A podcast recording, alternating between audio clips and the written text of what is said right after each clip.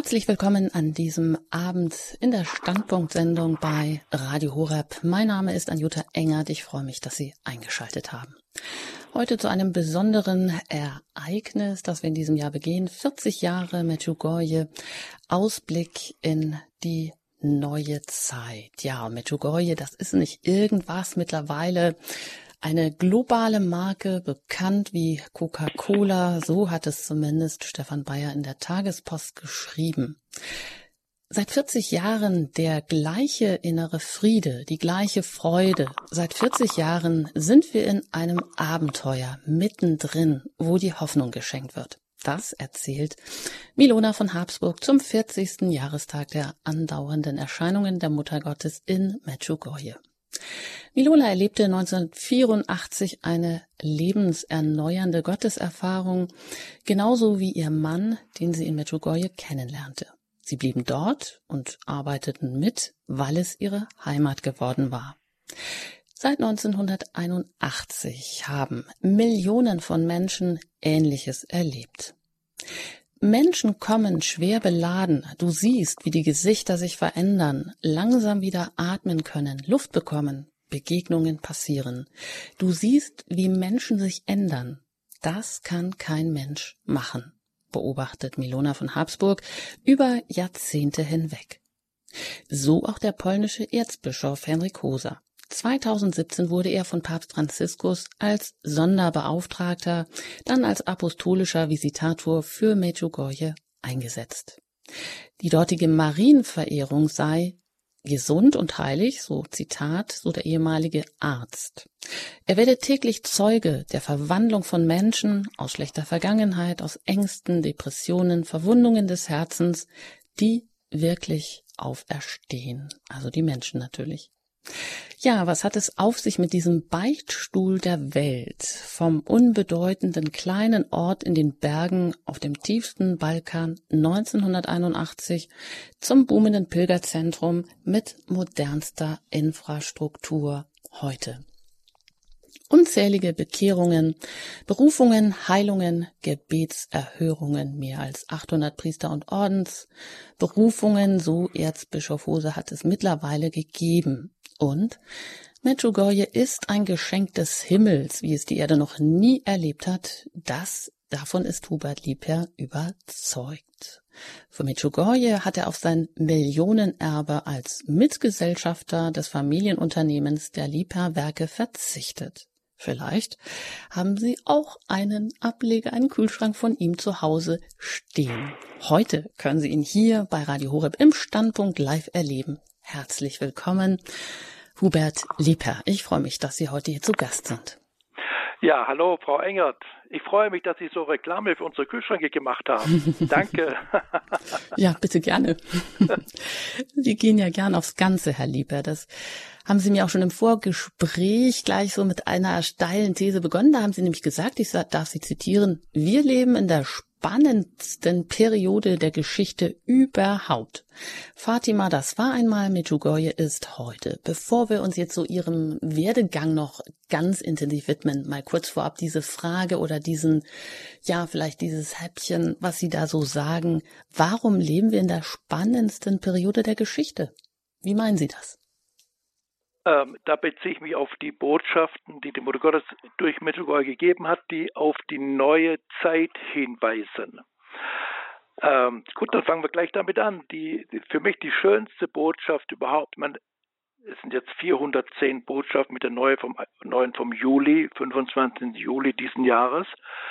Aber für mich die schönste, und jeder wird eine andere schöne finden, natürlich, war die vom äh, 25. Juni 2019, das ist jetzt gerade mal zwei Jahre alt, weil dort sagt sie vieles, was sie noch nie gesagt hat, soweit ich es äh, überblicken kann. Sie fing damit an mit Liebe Kinder, wie immer. Ich danke Gott für jeden von euch. Das ist ja so großartig, dass sie sich bei Gott für jeden von uns bedankt, der auf den Weg der Umkehr durch Medjugorje, durch sie gegangen ist. Auf besondere Weise, meine lieben Kinder, danke euch, dass ihr meinem Ruf gefolgt seid. Auch das hat sie so noch nie gesagt. Immer am Ende der Botschaft kommt es mit Danke, dass ihr meinem Ruf gefolgt seid, kommt auch hier wieder. Aber innerhalb der Botschaft war das meines Wissens nach das erste Mal. Und dann der ganz großartige Satz, ich bereite euch für neue Zeiten vor, damit ihr fest im Glauben und beständig im Gebet seid, so dass der Heilige Geist durch euch wirken und das Angesicht der Erde erneuern kann. Also da bleibt mir die Luft weg, Frau Engert. Wenn ich höre durch euch, ich meine, wir kennen das aus der Heiligen Schrift, dass der Heilige Geist dann einmal die, die, das Angesicht der Erde erneuern wird. Da ist aber nur der Heilige Geist quasi tätig, wenn man das so sehen kann. Aber hier spricht sie konkret durch euch. Durch euch wird der Heilige Geist wirken und das Angesicht der Erde erneuern. Also nach meinem Empfinden ist es die großartigste Verheißung, die wir wahrscheinlich seit der Auferstehung des Herrn je bekommen haben. Angesichts der Erde erneuern heißt, die, erstmal die Natur wird wieder im Einklang sein. Diese ganze Problematik mit der ganzen Naturthematik wird verschwunden sein, weil die geistige Natur wieder in Harmonie mit der weltlichen sein wird. Und zum anderen, es wird eine neue Menschheit sein die wahrscheinlich, so interpretiere ich das, den Willen Gottes leben wird und in der Liebe leben wird.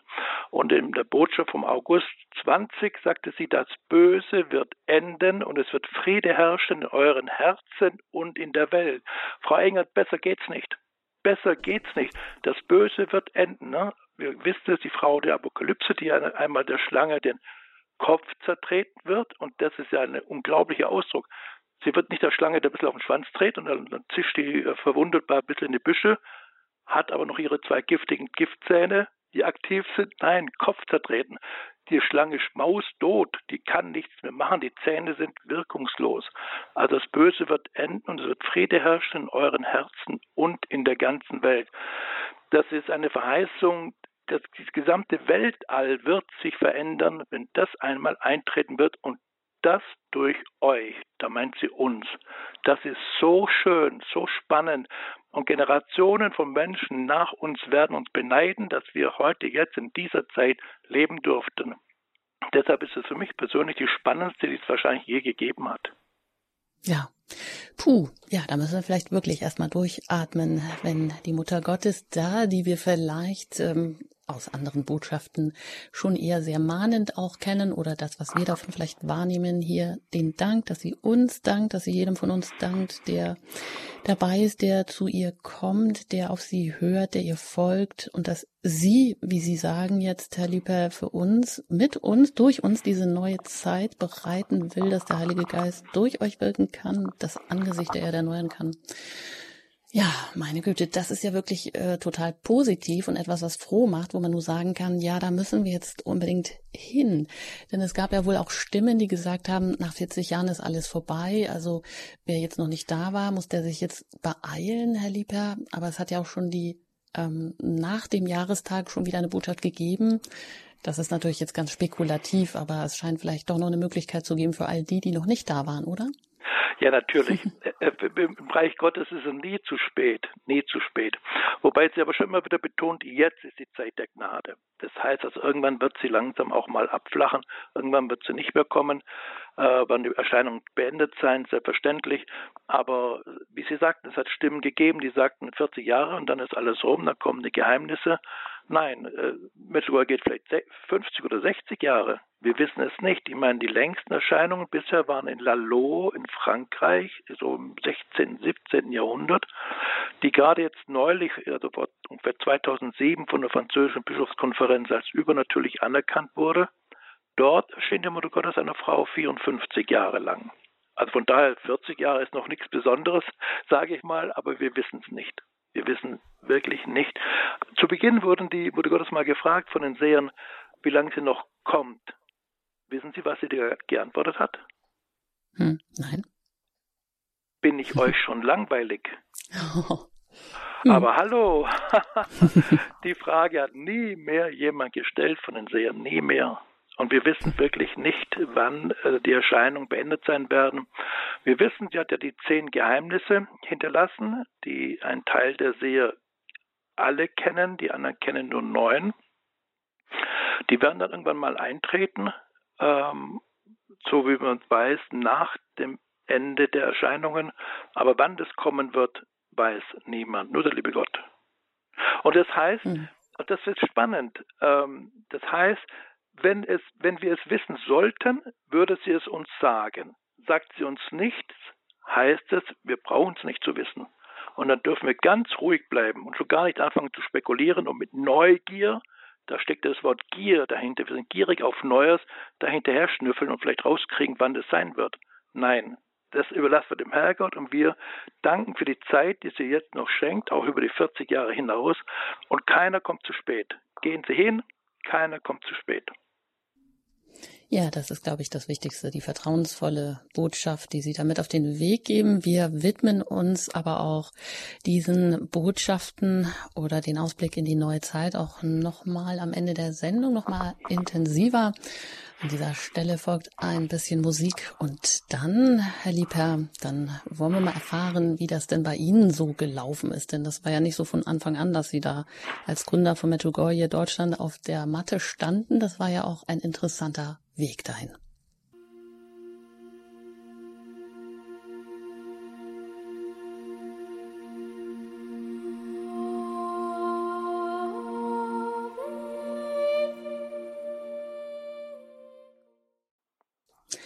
Sie haben eingeschaltet bei Radio Horeb im Standpunkt. Heute mit dem Thema 40 Jahre Medjugorje Ausblick in die neue Zeit und dazu bin ich verbunden mit Hubert Liebherr. Er ist Gründer von Medjugorje Deutschland in Pfaffenhofen-Beuren. Das war aber bei weitem lange nicht so, denn Herr Liebherr, Sie sind ja eigentlich Mitgesellschafter der Liebherr Werke.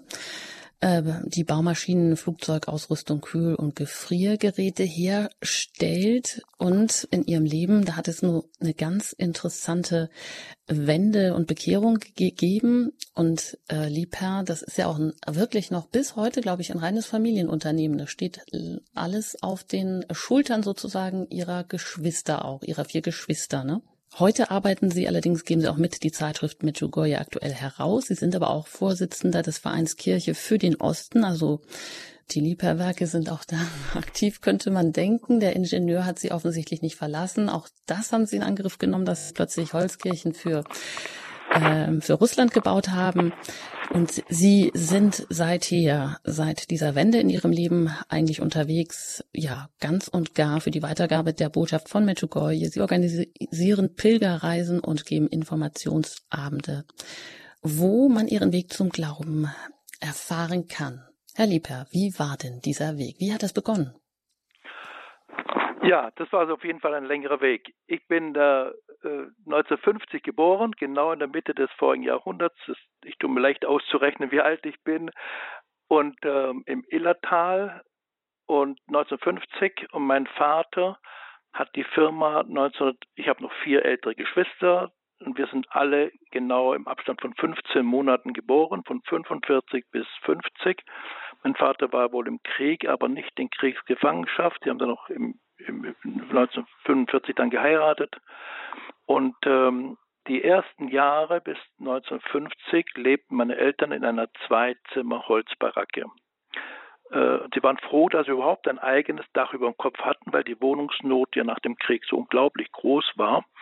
Und meine drei ältesten, ältesten Brüder sind auch dort in, in dieser Baracke geboren worden. Ne, da kam die Hebamme und die Schwester und dann wurde das Kind geboren.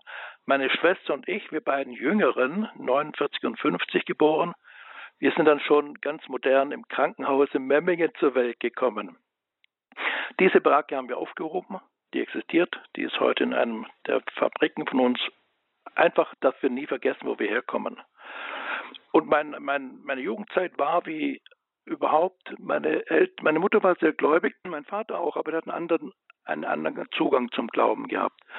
Meine Mutter hat immer mit uns gebetet, nach Gebet, Tischgebet. Es gab keine Mahlzeit, wo meine Mutter nicht gebetet hätte. Und ähm, ich sehe es noch, aber bei der Mutter muss alles so schnell gehen. Sie hat unglaublich viel gearbeitet in ihrem Leben. Wenn wir saßen schon zum Tisch und wenn sie daherkam, so vier Schritte vor bevor sie am, am, Stuhl war, begann das Gebet und bis sie saß, war es dann gerade rum und dann kam dann guten Appetit. Ja, ich bin also mit dem Glauben groß geworden, aber dann so mit 10, 11, 12, 13 Jahren, wie auch immer, habe ich den Glauben langsam verloren, weil die Welt war natürlich viel spannender für mich. Das war auch alles viel konkreter, als irgendwo in die Kirche gehen und ein bisschen da reden und das man Gebet nannte. Und ich war dann in einem Internat und das war die Zeit, wo ich eigentlich vom Glauben so gut wie weggekommen bin. Nach dem Abitur war dann die Bundeswehrzeit, damals 18 Monate noch äh, in, in Niederbayern in einer Kampfpanzereinheit. Und dann studierte ich Bauingenieur für Messungswesen und im direkten Anschluss an mein, an mein Studium, wir hatten damals einen großen Auftrag für eine Fabrik in Algerien, für den algerischen Staat zu planen, zu bauen, einzurichten und die anfängliche Produktion ähm, zu leiten. Das Projekt ging über acht Jahre. Es war damals ein 1,2 Milliarden D-Mark-Auftrag. Und 14 Tage nach meiner letzten Diplomsprüfung fragt mich mein Vater, ob ich da hingehen möchte, um technischer Bauleiter für diese Baustelle zu sein. Und ich glaube, das war mehr mein, mein jugendlicher Leichtsinn, dass er einfach sagte, ja.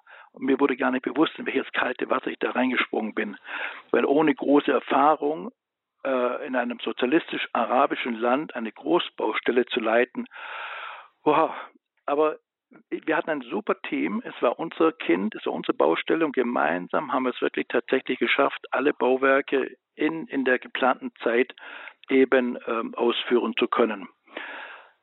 Was für mich damals in Algerien, das war von 77 bis 81, äh, auch besonders wichtig war, das mir erst im Nachhinein bewusst geworden, dass ich damals die Sahara kennen, schätzen und lieben lernte. Ich habe sie mehrmals durchquert, von Norden nach Süden bis in die Nachbarländer und bis zum Atlantik, Benin, Togo, Elfenbeinküste, äh, per Anhalter, mit dem Jeep, äh, auf dem LKW, wie es halt gerade so ging. Und das war einfach meine, äh, ich sage ich sag mal, Abenteuer. Das war einfach spannend für mich, so eine Reise dort zu machen. Und wir haben damals immer im Freien geschlafen. Isomatte auf dem Sand, Isomatte ist da ganz wichtig, weil der Sand auch im Sommer nachts sehr kalt wird. Und damit Schlafsack. Hinterm Reifen, wo, wo ein bisschen Windstille war. Und ähm, wenn man da dann so im Schlafsack liegt und nach oben schaut, man sieht in der Sahara die Sterne viel klarer, viel heller als bei uns, weil dort einfach die Luft so klar ist. Und hier haben wir immer so diese feuchte Dunstschicht oben drüber. Deshalb sieht man sehr viel mehr Sterne die, bei, die man uns gar nicht sieht, sieht man dort etwas, die bei uns schwach sieht, sieht man dort stark und die bei uns stark sieht, die leuchten dort geradezu. Und da gibt es keine daumennagelgroße Fläche, wenn man die Hand so hoch hält, wo oben nicht irgendwas blinken und leuchten und, und scheinen würde. Und da kam einfach die Frage mir auf, wo kommt das alles her? Dieses gesamte Universum, wo kommt es her? Ähm, durch Zufall irgendwie? Oder gibt es einen Schöpfergott? Und das mit dem Zufall hat mich irgendwann nicht mehr, nein, das hat mich dann nicht mehr überzeugt, denn ähm, ja, wo, woher kommt es? Irgendwo muss es ja angefangen haben. Und mein schwäbischer Bauernverstand sagt mir, wenn aus dem Nichts kann nichts kommen. Wenn aber aus dem Nichts was kommen kann, war es kein Nichts. Da muss es ja schon was gegeben haben, aus dem heraus sich dann vielleicht was entwickeln kann. Aber nichts ist nichts.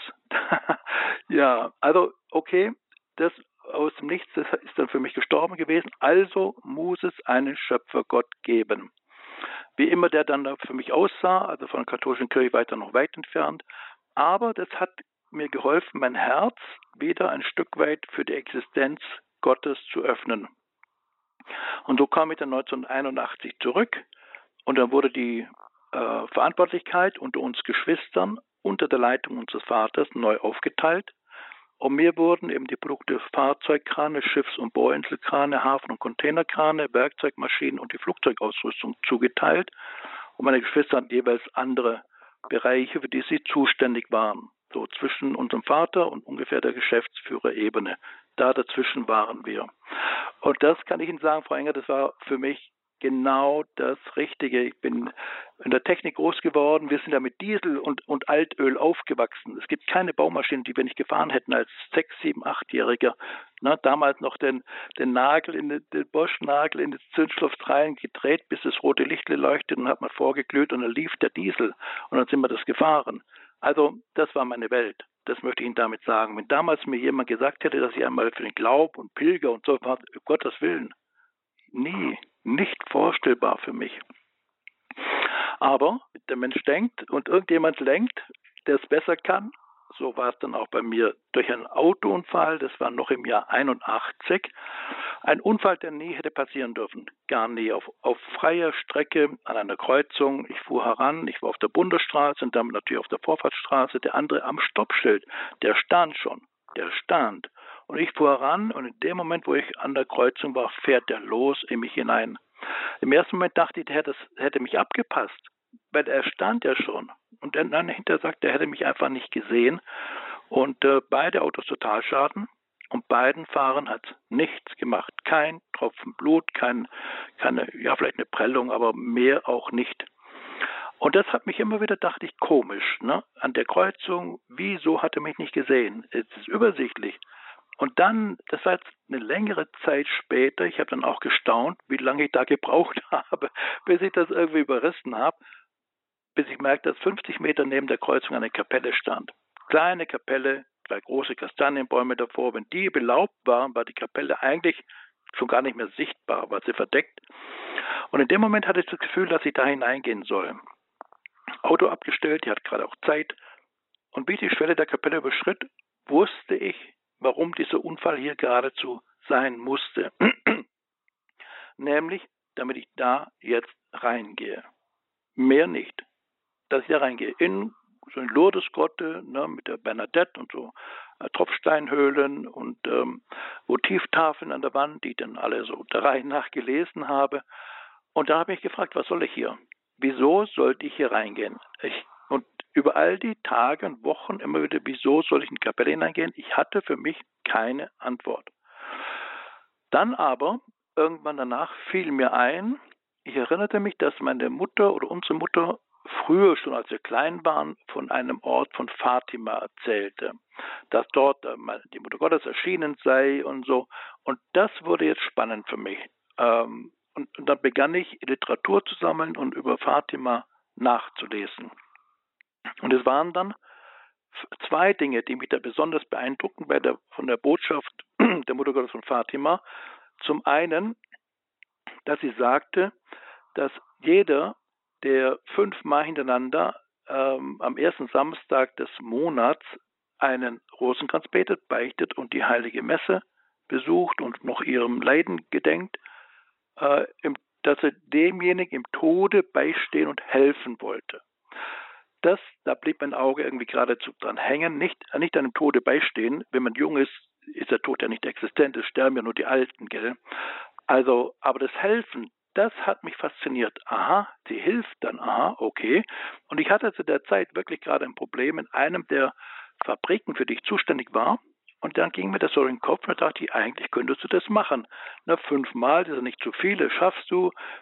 Aber konkret verbunden, dass sie mir in meinem Problem in der Firma hilft. Okay, ich habe es fest beschlossen. Und was passierte? Gar nichts. Völlig vergessen, das Ding lag wieder im Eck und gar nichts ist passiert. Irgendwann greife ich wieder zu dem Buch äh, über Fatima und schlage das einfach so auf, so auf und mein Blick fiel wieder genau auf dieses Versprechen. Und dann habe ich mir gesagt, so Hubert, und jetzt machst du das. So, konkret vorgenommen, nächster, erster Samstag des Monats, ein Rosenkranz. Ich wusste, ich hatte natürlich keinen, aber ich wusste bei meiner Mutter im Nachtkästchen, da waren immer welche. Und da habe ich mir einen genommen und ich wusste auch nicht, wie man den betet, keine Ahnung. Aber ich habe in der Kirche hinten in dem Bücherstand so eine kleine Schrift gefunden, wo, wo der Rosenkranz erklärt war, wie man den betet. Das habe ich dann mitgenommen. Mit den beiden Sachen bewaffnet bin ich dann an den Waldesrand hinaus spazieren gegangen, habe mich auf die Bank gesetzt und wollte, Frau Engert, und wollte meinen ersten Rosenkranz beten. Ja, denkst du. Ich kam nicht weit. Beim Vater Unser blieb ich hängen. Ich wusste nicht mehr, wie das Vater Unser geht. An einer Stelle wusste ich nicht mehr weiter. That's it und fertig aus. Aufstehen und ich bin nach Hause gegangen. Und da kam gerade die Anna über den Weg. Die Anna war unsere langjährige Haushälterin, die hat uns von klein an mit großgezogen, kannte uns gut und so und sagt, du Anna, wie geht denn das Vater unser nochmal?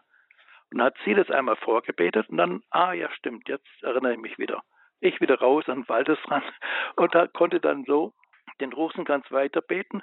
Wobei ich muss sagen, da habe ich dann diese Anleitung wie man in Rosenkranz betet, dann habe ich so gelesen, wie man eine technische Betriebsanleitung liest. Ja, was kommt jetzt als große Perle, wo ist jetzt hier? Jetzt hatte ich einen Rosenkranz, der hatte nur klein, alle nur gleich große Perlen. Wo ist welche ist jetzt mit der großen gemeint? Hin und her. Auf jeden Fall, ich habe da irgendwann diesen Rosenkranz gebetet gehabt, äh, von Andacht sicher keine Spur. Und dann kam die Beichte. Das war jetzt natürlich ein größeres Problem. Und mein Problem bestand darin, dass ich gar nicht wusste, was ich beichten soll. Frau Engert, ich war doch, ich war doch vollkommen, ne? ich habe doch keine Sünde. Was soll ich beichten? Mühsam überlegt, was kannst du da sagen? Und da ist mir was eingefallen, was nicht so gut war. Das habe ich dann die alle fünfmal wieder gebeichtet, nur damit ich was sagen konnte. Ja, okay, da kam natürlich der sonntägliche Kirchgang, die Heilige Messe, das war wieder kein Problem. Und das habe ich gemacht fünf Monate und dann noch ein oder zweimal weiter. Das hat mir dann gefallen. Äh, Hubert, das kannst du jetzt gerade so weitermachen. Und beim sechsten oder siebten Mal, ich weiß es nicht mehr, das Problem, was ich in dieser Firma hatte, war, dass ich eine Idee hatte, von der ich überzeugt war, dass sie zum Guten führt für alles und alle, die mitentscheiden müssen, waren dagegen. Damals. Und jetzt, nachdem ich zum fünften oder sechsten Mal diese äh, Andacht im Monat, ersten Monat Samstag machte, plötzlich kommen die selber drauf. Und alle waren plötzlich einverstanden, jawohl, das ist wichtig, das müssen wir machen und es wurde eingeführt ohne mein Hinzutun. Ich stand nur staunend daneben. Und da habe ich mir irgendwie gesagt, Hubert, da hat dir der Himmel geholfen. Das war für mich einfach eine Gewissheit, weil ich genau da jetzt diese Andachtsübung vollbrachte, im Tode beistehen und helfen. Die Mutter Gottes ist auf meine Bitte, auf meine Hilfe eingegangen und hat mir in meinem Problem geholfen. Und das veranlasste mich, äh, ihr dankbar zu zeigen. Und da muss ich mich natürlich revanchieren, wenn sie mir geholfen hat, dann muss ich auch ich. So. und habe dann der Mutter Gottes versprochen in der Kapelle, dass ich am 70. Jahrestag ihrer ersten Erscheinung von Fatima dort besuchen kommen werde. Also 13. Mai 87. Und das war vielleicht noch zwei, drei Jahre vorher, aber ich habe mir das fest vorgenommen. Und in der Zeit wurde jetzt diese Kapelle für mich ein Ort, wo ich gerne hinging. Kirche oder Heilige Messe, das war noch nicht so meine Sache, aber diese Kapelle einfach so persönlich. Und ich habe der Mutter dort alles gesagt, was mich bedrückte, meine Freude überhaupt alles. Und wenn ich hier rausging, hatte ich immer das Gefühl, dass mir ein Stück besser geht. So gerade so eine Idee, dass man es wahrnehmen konnte.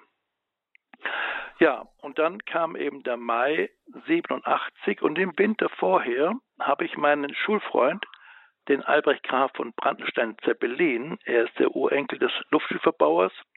Wir waren also ein paar Jahre zusammen in einer Klasse. Waren wir zusammen beim Skifahren und dann erzählte ich ihm von dem Erlebnis mit dem Autounfall und sagte, dass ich jetzt zum Dank eben nach Fatima gehen, äh, äh, pilgern werde, nächstes Frühjahr.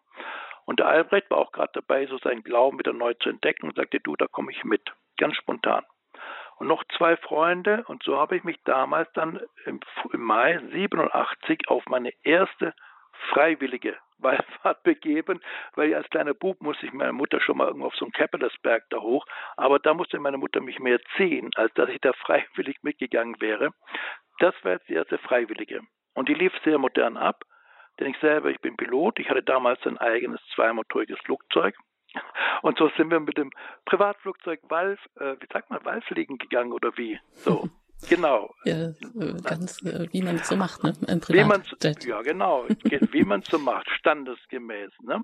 Und Lissabon gelandet, dann mit dem Mietwagen nach Fatima gefahren und haben eben so einen 13. Mai dort miterleben dürfen, was ja immer was Großartiges ist. Ich war gerade jetzt am 13. Juli wieder in Fatima Gut, leider durch die Corona waren sehr große Abstände und es nicht so viele Menschen wie sonst. Aber damals, was mich so fasziniert hat, war dann diese Prozession. Ähm, da, da, dieser riesige Platz, da passen ja Hunderttausende von Menschen drauf. Da wird die äh, Originalstatue ähm, auf einer Bahre mit Blumen geschmückt, ein paar starke Männer tragen sie und alle anwesenden Priester und Ordensleute dürfen sie begleiten. Und da können ein paar hundert Priester und Ordensleute anwesend sein, so also eine lange Prozession am Rande des Platzes nach hinten und dann in der Mitte des Platzes wieder nach vorne, wo sie dann am Außenaltar seitlich zur Heiligen Messe abgestellt wird. Und wenn dann diese Holzstatue Oder ist es Gips? Ich weiß es nicht. Spielt aber auch keine Rolle. Auf jeden Fall ein weltliches Material. In der Mitte des Platzes nach vorne getragen wird, haben die Einheimischen diese Angewohnheit, dass sie so weiße Tücher haben, so wie Taschentücher, und alle winken mit einer Begeisterung dieser Holzstatue zu. Ich sage Ihnen, mir ist nichts mehr dazu eingefallen. Wie kann man nur so eine Holzstatue zuwinken? Also, das geht ja überhaupt nicht. Ne? Also, ich habe meine Hand nicht rausgekriegt, um da zu winken. Das kam mir einfach alles zu blöd vor, so eine Holzstatue zu winken. Das war so kindisch irgendwie. Aber erst nachher wurde mir bewusst, dass diese Menschen eben gerade nicht der Holzstatue zugebunken haben mit ihren weißen Tüchern, sondern dass sie in ihrem persönlichen Glauben es für sie eine Gewissheit war, dass die Mutter Gottes auch persönlich anwesend ist. Und der haben sie zugebunken, nicht diese Holzstatue. Und da war ich irgendwie so blamiert, weil ich dachte, siehst du, jetzt kommst du da aus Deutschland, du bist eh der Größte, Schönste und Gescheitste. Und jetzt muss ich feststellen, nachdem mir alle im Glauben haushoch überlegen war. Ich konnte nicht glauben, dass die Mutter Gottes auch persönlich da anwesend sein könnte. Konnte ich noch nicht. Und da war ich irgendwie traurig und da dachte ich, dann ist mir eingefallen, ja genau, hier ist sie erschienen. Ja, heute vor 70 Jahren. Hat er, dann ist es doch kein Problem, die so glauben können hier. Hier war die Mutter Gottes ja. Na, aber jetzt, wo ich lebe, in, in, in, in dieser Zeit, ist niemand wörtlich, dachte ich, da lässt sich niemand blicken vom Himmel. Wörtlich, so habe ich gedacht, okay, Hubert, falscher Kontinent, falsches Jahrhundert, damit musst du jetzt einfach zurechtkommen. Und in, so mit dieser bisschen Traurigkeit, gut, auf der anderen Seite natürlich auch wieder Freude, aber ich war doch enttäuscht, na, die können so glauben, ich nicht. Nach Hause geflogen und über den Pyrenäen.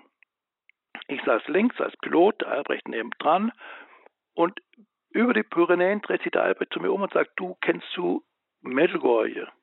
Da sage ich, nein, was ist denn das für ein komisches Wort? Das habe ich noch nie gehört. Ja, sagt er, das ist ein Ort in Jugoslawien, damals noch Jugoslawien, ne, wo die Mutter Gottes täglich eben sechs jungen Menschen erscheint. Und sofort, Frau Engert, sofort habe ich mich entschieden, da musst du hin. Da erscheint die, jetzt wo ich lebe, also sofort, sofort. Und da habe ich überlegt, was hast du eigentlich Fatima verloren gehabt, äh, wo sie vor 70 Jahren erschienen war, das ist doch uralt, was ist völlig falsch hier. So habe ich gedacht damals. Und habe mir das auch vorgenommen. Die Gelegenheit ergab sich dann so sechs Wochen später zum Jahrestag 1987. Auch mit dem eigenen Flugzeug. Wir sind in Mostar gelandet. Und dieser erste Besuch in Medjugorje, der war für mich zumindest am Anfang eine einzige Enttäuschung. Weil ich dachte, wenn ich da komme, ich, gell, ich, ja klar, mit dem eigenen Flugzeug als junger Unternehmer aus Deutschland, also so ein kleines, mittleres Wunder, dachte ich, steht jetzt schon zu. Oder? Das hätte mir doch gut zugestanden. Ne? Aber genau das war nicht, das war nichts. Nein, es war nichts, sondern genau im Gegenteil. Der Herr wollte den Weg ganz anders. Ähm, ich, war, ich war dann natürlich auch vom Kreuzberg oben, ne, mit den Kreuzwegstationen, kam zurück am späten Nachmittag und saß dann Gut, ist heute alles umgebaut auf so, auf so ein Mäuerchen, habe einfach zugeschaut, wie das da mit den vielen Beichten abging. Das ja, Sie erwähnten es ja zu Beginn, dass Medjugorje als der größte Beichtstuhl der Welt bezeichnet wird. Dann sitzen die Priester und haben so Schilder vor sich stehen, welche Sprachen sie sprechen. Und das sind ja Pilger und Priester aus der ganzen Welt da. Und einfach aus Neugierde wurde ich so zuschauen und auf einmal, und ich hatte nicht vor, irgendwas beichten, ne? da öffentlich ging sowieso nicht. Ne? Ähm, aber plötzlich fiel mir was ein, was ich einmal gemacht hatte in einer Kirche, wie ich so Anfang 20 war in Belgien. Und das war nicht gut. Das war nicht gut. Und sofort ähm, habe ich mir gesagt, Hubert, das musst du beichten. Gell? Aber, ähm, und ich habe mir auch sofort vorgenommen, wo ich das beichten werde, nämlich am nächsten Samstag in Deutschland weit weg von zu Hause, dass mich niemand erkennt, äh, in der Finsternis, im Beichtstuhl. Ähm, so. Aber es begann mir übel zu werden. Schlecht und der Brechreiz wurde so groß, dass ich drauf und dran war, mich zu übergeben. Und ich musste sagen, Hubert, jetzt weg schnell, sonst äh, geschieht noch ein Unglück hier. Und ich stehe auf und will weggehen. Ähm, und dann war ich zu einem Gewühle von Menschen einge, ja, umringt quasi und ich kam nicht weiter, als plötzlich vor mir ein Priester stand, der macht seinen Klappstuhl auf, setzt sich hin und stellt das Schild Deutsch davor. Und ich kann Ihnen nur sagen, es zog mich auf die Knie. Es zog mich auf die Knie vor allem Menschen in aller Öffentlichkeit. Ich habe Rotz und Wasser geheult. Ich weiß nicht mehr, was ich gebeichtet habe, aber ich glaube, ich habe gesagt, dass ich alles falsch gemacht habe in meinem Leben. Das war der Beginn von Medjugorje. Und das sicher war das kann man vielleicht letztlich auch als ein Wund oder zumindest eine Heilung bezeichnen, dass einfach der Herr erstmal wollte, dass das Tiefste, was ich da gemacht habe, dass er es raus musste, dass er es verzeihen konnte, weil er wahrscheinlich dachte, vorher kann ich mit dem Kerl gar nichts anfangen. Wie auch immer. Das war mein erster Besuch in Medjugorje. Und von da an war für mich Medjugorje gar keine Frage, dass es übernatürlich ist. Also ich persönlich konnte dann dazu stehen. So, ich kam zurück und zusammen mit meinem Freund Albrecht haben wir begonnen, dann Gebetsgruppen in Biberach eine Gebetsgruppe zu gründen und ähm, dann auch die erste Pilgerfahrt nach Medjugorje zu organisieren. Weil wir waren erfüllt von diesem Ort und man hat, das ist, das zeigt sich durch alle, die begonnen haben, irgendwelche Pilgerreisen nach Medjugorje zu äh, initiieren, das waren immer Menschen, die dort sehr viel bekommen haben und es einfach weitergeben wollten, dass andere auch die Möglichkeit haben, das zu erfahren. Und da wir schon dort waren, wir kennen uns aus und wir machen einen Bus und ihr steigt ein und wir bringen euch dorthin. Was ihr dort dann macht, ist dann eure Sache. Und so waren auch wir ergriffen, haben den ersten Pilgerflug dann auf den Oktober 88 ähm, geplant. Und vorher wurden wir noch gebeten in, in meiner Heimatstadt, wo ich dann groß war und auch in der Schule, wo ich mit Albrecht in einer Klasse war. Das ist Biberach an der Riss. ich müsste jetzt nicht wissen, wo das liegt, aber ungefähr zwischen Ulm und Friedrichshafen. Dort wurden wir gebeten, einen Filmvortrag über diese Ereignisse von Medjugorje zu halten. Und in Biberach arbeiten allein 1500 Mitarbeiter in unserer Firma, also unser Name ist da jedem bekannt. Und ich wusste, mein Vater wird sowas nicht recht sein, weil mein Vater sagte mir, du kannst persönlich deinen Glauben haben, aber äh, nicht so öffentlich. Denn für die ungläubigen Mitarbeiter kann das ein Problem werden.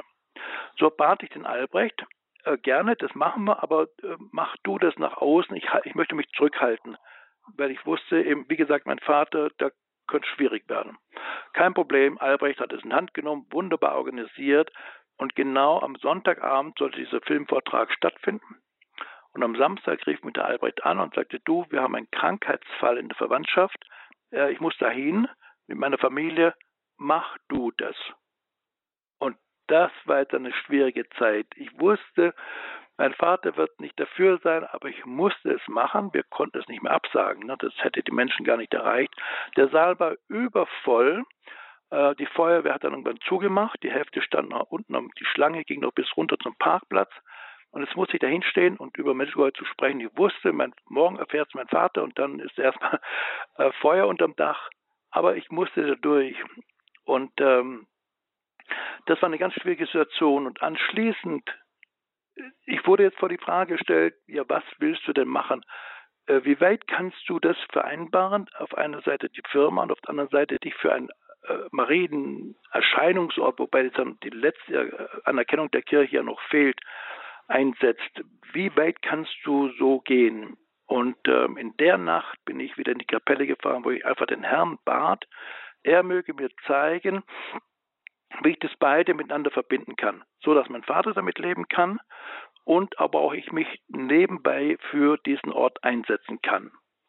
Die Antwort bekam ich am Tag vor dem Abflug mit der ersten Pegelgruppe im Oktober 88. Dazu waren der Albrecht und ich noch in dem diözesanen Wallfahrtsort, Marienwallfahrtsort äh, Maria Vesperbild, Augsburg, weil wir einen dortigen Priester eingeladen haben, uns nach Medjugorje zu begleiten. Und wir hatten noch Verschiedenes zu besprechen, haben uns also für nachmittags verabredet, wir fahren dahin und dort wurde damals, ich glaube heute noch, regelmäßig um 15 Uhr eine Pilgermesse gefeiert. Äh, wir kamen gerade dazu an und haben die mitgefeiert. Und vielleicht ähm, so zehn Minuten nachdem diese heilige Messe begann, überkam mich auf einmal so ein Gefühl der Reue. Das ist ein, ein schmerzhaftes Gefühl, wo man das Gefühl hat, ähm, wo einem alles wieder bewusst wird, was Schlechtes gegen Gott gemacht hat, wie auch immer bisher im Leben. Auf jeden Fall, es war schmerzhaft. Ich begann zu weinen was mir sonst nicht so schnell passiert in einer Kirche. Das ging die ganze Zeit bis kurz bevor die Heilige Kommunion ausgeteilt wurde. Da ließ es nach, sodass ich überhaupt aus der Bank rausgehen konnte zum Kommunionempfang, weil sonst wäre ich nämlich schön da drin, drin geblieben. Und ich kam nach vorne und war einer der letzten äh, des Kommunionempfanges. Und in dem Moment, als die heilige Hostie auf meiner Zunge war, begann das gerade wieder. War ein Gefühl der Reue. Ich habe Rotz und Wasser geheult da vorne. Ich stand da, ich musste mich wirklich überwinden, in dieser vollen Kirche wieder zurück auf meinen Platz gehen. Und ich sage Ihnen, es war sowas von peinlich. Und schnell rein in die Bank und da habe ich gar nicht mehr groß zugehört, nichts. Und dann nach der Heiligen Messe wird dort, bei, nach einer solchen Pilgermesse, ein Weihegebet an das unbefleckte Herzen Mariens äh, gebetet. Das hat eine Frau vorgetragen am Ambo durchs Mikrofon. War ein längerer Text, den ich nicht kannte. Und ich habe auch gar nicht richtig hingehört, weil ich mehr mit mir selber beschäftigt war. Bis auf einen Moment, wo ich klar und deutlich innerlich spürte, jetzt kommt deine Antwort. Auf die Antwort, inwieweit ich mein Engagement mit einem Marienerscheinungsort mit den Tätigkeiten einer, einer Firma verbinden kann. Und jetzt war meine Aufmerksamkeit hellwach. Ich habe der Dame genau auf den Mund geschaut, jede Silbe verfolgt, welche sie da vorbetete. Und da kam diese Stelle der Heiligen Schrift, die wir alle kennen, wo es dann hieß, und verlasse alles, was du bist und hast, und folge mir nach. Frau Engert, ich kann Ihnen sagen, mit allem, wenn ich gerechnet hätte, mit allem, aber nicht mit dem. Das war, mir blieb die Luft weg wie ich dann anfing, darüber nachzudenken, ja, nachfolgen, ja, von wo nach wo und wovon lebst du? Du kannst nicht auf der davonlaufen, du hast eine Verantwortung. Ich, meine, ich war verheiratet, aber keine Kinder, zum Glück, das war sicherlich noch, sonst, sonst wäre das schwierig geworden. Und was soll ich tun? Was ist meine Aufgabe? Ja, nachfolgen, ich kann nicht einfach davonrennen. So, und ich habe nur dann am Ende sagen können, ich pack's nicht. Ich habe dann gesagt, ich pack's nicht. Dann aber fiel mir ein, dass wir morgen ne, äh, nach Medjugorje fliegen werden mit dieser ersten Pilgergruppe. Und da ich durch dieses erste Beichterlebnis dort ähm, einfach dieses Vertrauen zum Mutter Gottes finden durfte, sagte ich dann noch im letzten Moment, sagte ich, Mutter Gottes, wenn du es wirklich willst, dann gib mir bitte in Medjugorje nochmal ein Zeichen. Dann will ich mich entscheiden. Und mit diesen letzten Worten haben wir dann das Gespräch mit dem Priester gesucht, alles abgesprochen und am nächsten Morgen sind wir losgeflogen. Wir haben die Quartiere belegt und es war dann schon komisch hast du so ein Erlebnis und siehst, suchst ein Zeichen, ich habe zum Himmel geschaut, am Kreuzberg, dies und jenes. Ich hatte auch keine Ahnung, wie so ein Zeichen aussehen könnte. Auf jeden Fall, es war nichts. Ich habe nichts bemerkt. Und abends im Bett war ich einfach sehr traurig.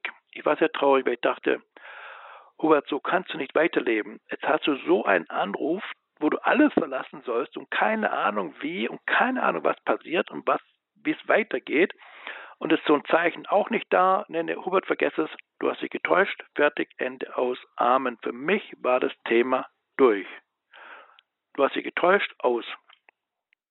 Und so konnte ich am zweiten Tag, das war dann ein Sonntag, ganz unbeschwert aufstehen und in die Heilige Messe gehen. In Medjugorje werden zu jeder Stunde Heilige Messen in den verschiedensten Sprachen gefeiert, in den verschiedensten Orten. Und die deutschsprachige war immer von Anfang an schon um 9 Uhr. Und die begann mit dem Lied, dem Marienlied, das wir alle kennen, schon von klein an wahrscheinlich gesungen haben. Segne du Maria, segne mich dein Kind, damit ich hier den Frieden und dort den Himmel finde. Und exakt, exakt bei dem Wort Himmel war plötzlich alles anders. Das ist jetzt sehr schwer zu beschreiben. Ähm, ich habe gar nichts mehr mitbekommen, was um mich herum war. Ich, ich durfte nicht spüren, ähm, ein Gefühl, als würden es alle Chöre des Himmels den Herrn lobpreisen, nur ich als einziger Sünder mittendrin. Ich wollte nur weg. Frau Engert, ich wollte nur weg. Ich habe es nicht ertragen. Ich, weg, weg, weg, weg, weg. Ich habe es nicht ertragen.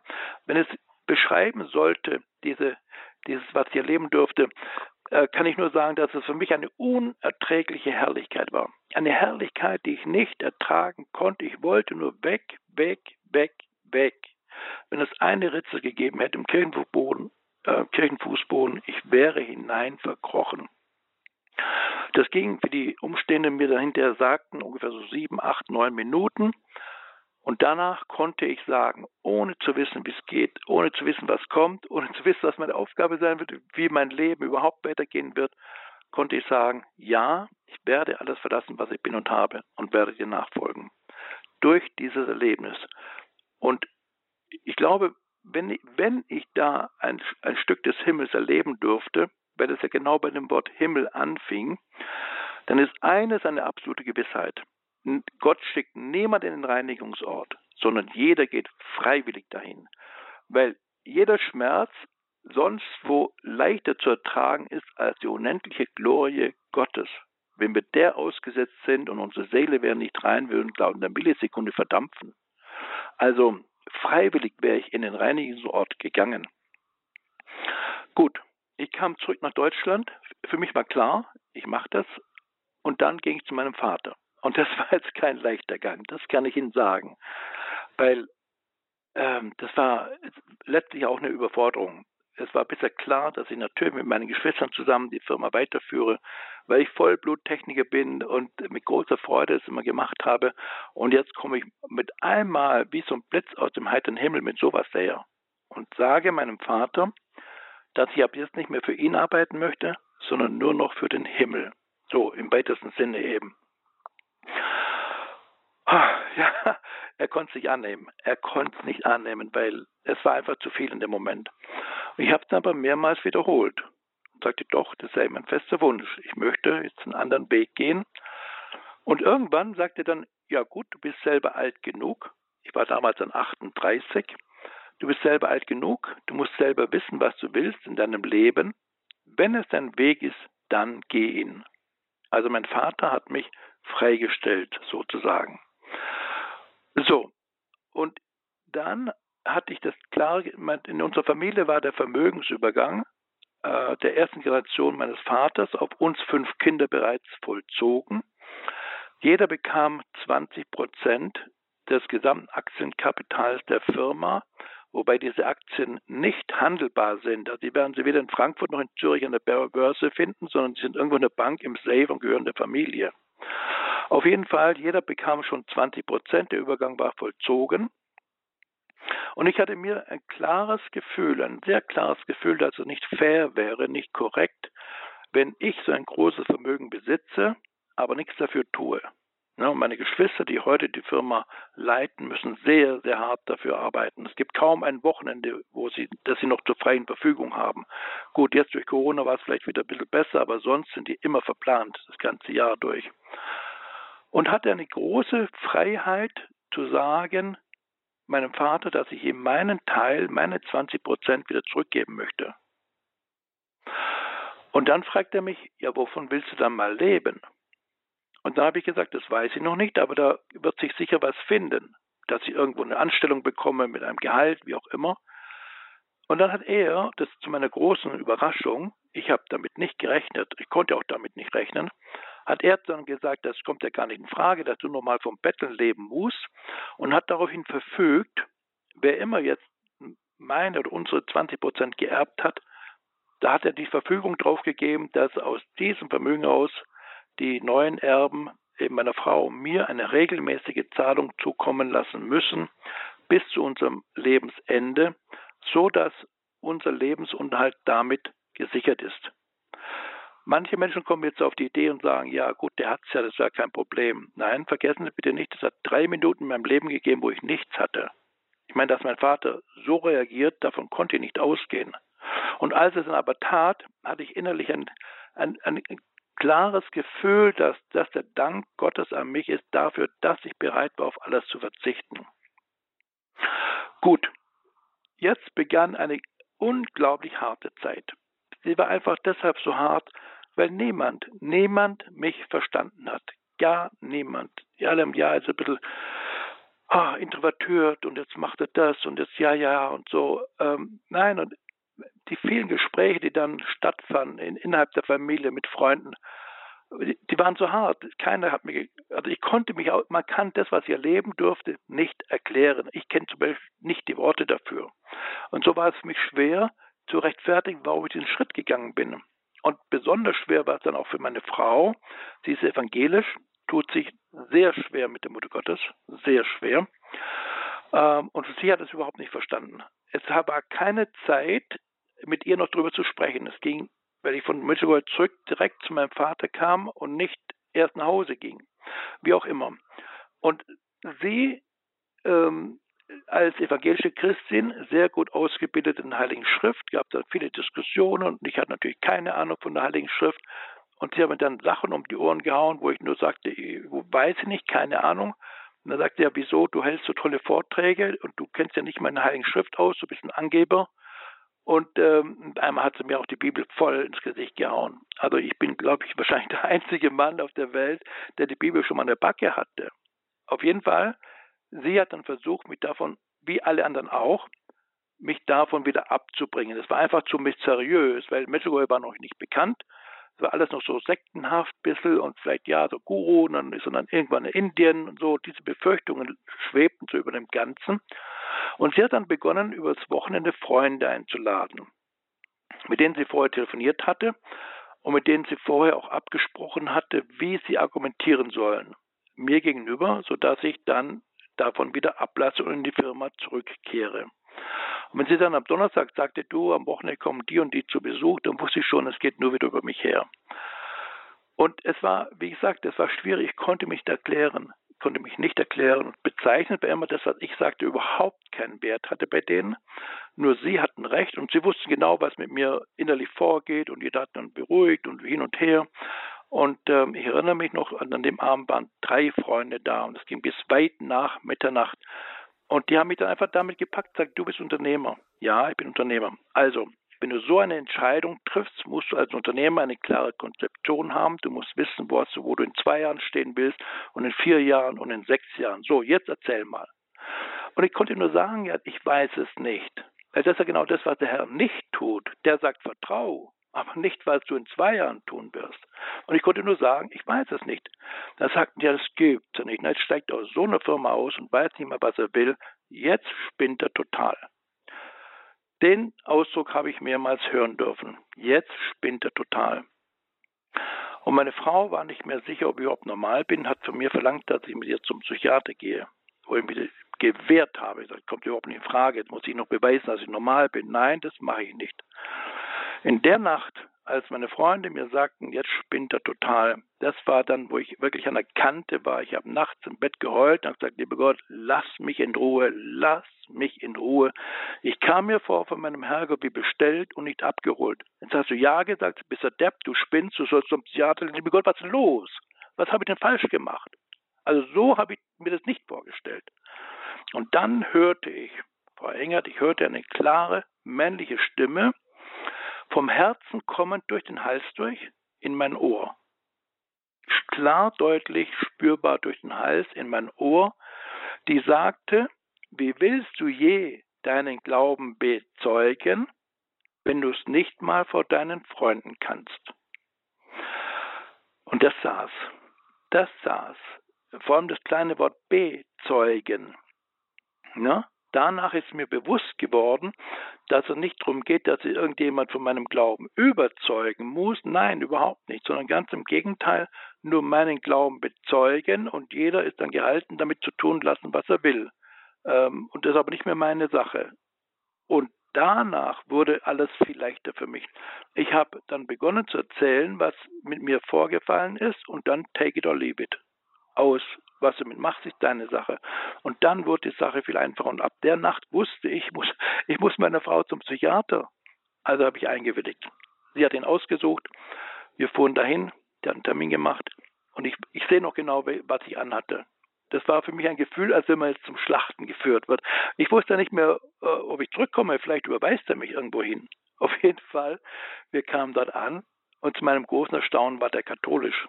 Ich dachte eher, meine Frau wird einen evangelischen wählen. Nein, der war katholisch und war auch sehr gläubig. Und ich habe dann auch wieder nur das erzählt, was in mir vorgefallen ist und was ich dann ne, den Weg erzählt, so wie ich es jetzt machen durfte. Und der hat dann großes Verständnis äh, gezeigt und hat also meine Frau beruhigt und sagt, das kann vorkommen, jawohl, kein Problem. Und wir durften beide wieder nach Hause fahren. Also das war eine Erleichterung, weil da hatte ich richtig Bammel, weil der, ich weiß nicht, in, der, in so einer Anstalt lande oder wie auch immer. Gut, das waren die ersten sechs Monate Natürlich, weil das kam wie ein Blitz aus dem heiteren Himmel und Medjugorje war nicht bekannt. Es ging so viele Gerüchte rum und in der ganzen Belegschaft, in der Verwandtschaft, in der Freundeskreis, überall, der spinnt, der steigt da aus und Indien war natürlich immer im, im, im, Gespräch. Ähm, aber seither, meine Frau tut sich heute noch schwer, aber alle meine Freunde, Bekannte, meine Geschwister haben alles längst akzeptiert dass ich einen seriösen Weg mit Gott gehe. Und ähm, heute ist der Mittelgäu nicht mehr so wie früher. Heute weiß die katholische Kirche, was sie an Mittelgäu hat. Und von daher. So, und ich habe mir gesagt, solange ich nichts anderes weiß, wir hatten gerade den Verein zusammen mit Albrecht, den Verein Mittelgäu Deutschland gegründet. Und ich habe mir gesagt, solange ich nichts anderes erfahre, soll das meine Aufgabe sein, diesen Verein zu leiten und jährlich eben, Sie haben es am Anfang ja auch schon erwähnt, Pilgerreisen dorthin zu machen. Wir haben neulich mal zusammengezählt, weil na, der Erzbischof Hose wollte wissen, was so alles schon geschehen ist zu Medjugorje und haben wir zusammengetragen, wie viele Pilger wir dorthin schon begleiten durften. Wir sind auf 25.000 gekommen. Und ich kann Ihnen nur sagen, dass es eine unglaublich schöne Aufgabe ist, so anstrengend sie auch dann auch äh, sein kann. Aber Menschen zu erleben, ähm, die dorthin fahren und dort so nach drei Tagen aufmachen, plötzlich Vertrauen gewinnen, ähm, äh, sich neu erfinden quasi, neu sich ähm, auch im Austausch miteinander. Und wenn sie nach Hause kommen, anders sind, als sie vorher waren. Neue Freude, neue Hoffnung, neue Zuversicht, irgendwo die Gewissheit oder ein Stück weiter die Gewissheit, Gott existiert. Und äh, ich kann mich ihm anvertrauen und sie ändern ihr Leben weil das Ziel nicht mehr irgendwie die Macht, die Anerkennung, Geld, Einfluss ist in diesem kurzen Leben, das ist nur eine Millisekunde, sondern dass das Ziel unseres Lebens eben die Ewigkeit bei Gott im Himmel ist. Und dazu sind halt andere Werte notwendig als äh, Macht, Einfluss und, und Geld, wie auch immer. Und das mit begleiten zu dürfen, ist so schön. Ähm, auch in den Gesprächen, die man dann mit diesen Menschen hat, wo sie am Anfang noch sehr verschlossen sind, man spürt, sie haben ihre Nöte, sie haben ihre Sorgen, aber dann mit einer Beichte, und Medjugorje ist der größte Beichtstuhl der Welt, ähm, spüren, wie sie aufmachen, wie ihnen die, wie das Leben wieder leichter wird. Das schönste Beispiel, was ich jemals erlebt habe, was Beichten bedeutet, war von einer jungen Frau und hübsch, unglaublich hübsch und äh, super angezogen, elegant, schick. Also Pilger sind ja normalerweise ja immer eher äh, praktisch angezogen. Nein, sie war richtig elegant angezogen. Und ähm, äh, und diese unsere Pilgerreisen laufen immer so ab, dass jeder Mensch dort selber entscheidet, was er tun möchte heute. Wir geben das Programm am Abend vorher raus, hängen es auf und dann kann jeder sehen, ob er morgen daran teilnehmen möchte oder nicht. Wir wollen den Pilgern diese Freiheit geben, die auch die Mutter Gottes letztlich Gott uns schenkt. Die Mutter Gottes sagte einmal in einer Botschaft, Gott hat euch die Freiheit geschenkt, vor der ich mich in Demut verneige. Als ich diese, diesen Ausspruch zum ersten Mal hörte, war ich so blamiert, weil wie oft versucht man in der Gesellschaft den anderen irgendwie in das Eck hineinzubuxieren, wo ich ihn haben will, weil ich mich daran bereichere. Muss nicht aber zwangsläufig finanziell sein. Kann mir auch an Ehre, an Anerkennung, an solchen Dingen bereichern wollen, wenn ich den auf die Seite kriege, in das Eck hinein. Und hier kommt die Mutter Gottes und sagt, und wenn ich da jetzt mal meinen Vornamen einsetze, Sie dürfen auch gerne Ihren einsetzen, als hätte sie gesagt, Hubert, Gott hat dir die Freiheit geschenkt, vor der ich mich in Demut verneige. Da ist mir bewusst geworden, welche Dimension diese persönliche Freiheit ist, die Gott jedem Menschen schenkt, aber auch eine Verantwortung beinhaltet. Und vor da an war mir klar, dass ich darf das nicht mehr tun. Und unsere Pilgerreisen äh, laufen unter dieser, ja, wie soll ich sagen, unter dieser Prämisse, dass wir jedem Pilger die Freiheit zugestehen, die er will. Wenn er morgen keine Lust hat mitzumachen, das Programm, dann soll er es tun dann macht er was anderes. So, und diese Dame, diese junge, hübsche Dame, ich habe sie fünf Tage nicht mehr gesehen, die war nicht mal beim Essen im Quartier, die ist nur ihre eigenen Wege gegangen. Und am letzten Abend kam sie dazu und sagte, Herr Lieper, kann ich Sie im Moment sprechen? Ja, gerne, selbstverständlich. Und dann sagte sie, das Erste, was sie sagte, dass sie eigentlich mit einer Pilgerfahrt überhaupt nichts am Hut gehabt hätte. Und dann sage ich, ja toll, aber wie sind Sie dann hierher gekommen? Ja, sagte sie, eine, äh, zwei Freundinnen von ihr äh, haben diese Reise gebucht und eine sei krank geworden. Und dann sei sie jetzt eingesprungen.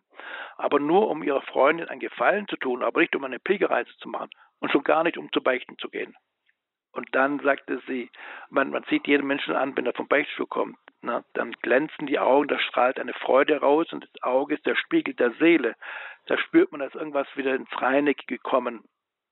Und sie sagte, dass sie im Grunde, wenn sie zu sich selbst ehrlich war, genau gewusst hätte, was sie falsch gemacht hatte.